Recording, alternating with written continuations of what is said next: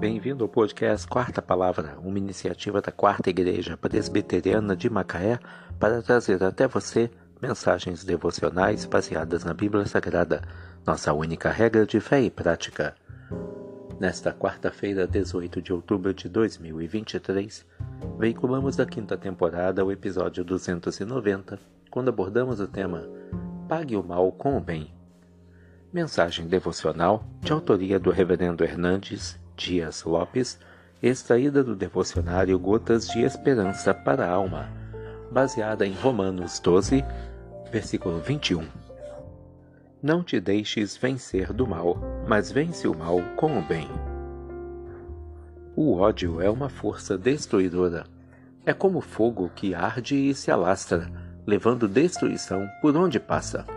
A vingança é uma atitude perversa que produz a justiça de Deus. Como devemos agir com aqueles que falam mal de nós e praticam mal contra nós? A Bíblia tem muito a nos ensinar sobre esse importantíssimo assunto. Pagar o bem com o mal é demoníaco. Pagar o bem com o bem é humano. Pagar o mal com o bem é divino você é desafiado a imitar a Jesus. Quando seus algozes o prenderam, cuspiram nele, o açoitaram e o pregaram na cruz, ele não revidou o traje com o traje. Ele rogou ao Pai para perdoar aqueles que o cravavam no madeiro.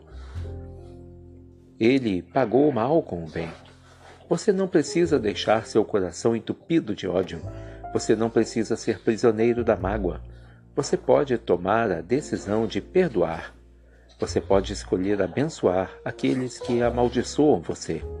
Você pode decidir orar em favor daqueles que perseguem você. Você pode amar aqueles que odeiam você e pagar o mal com o bem.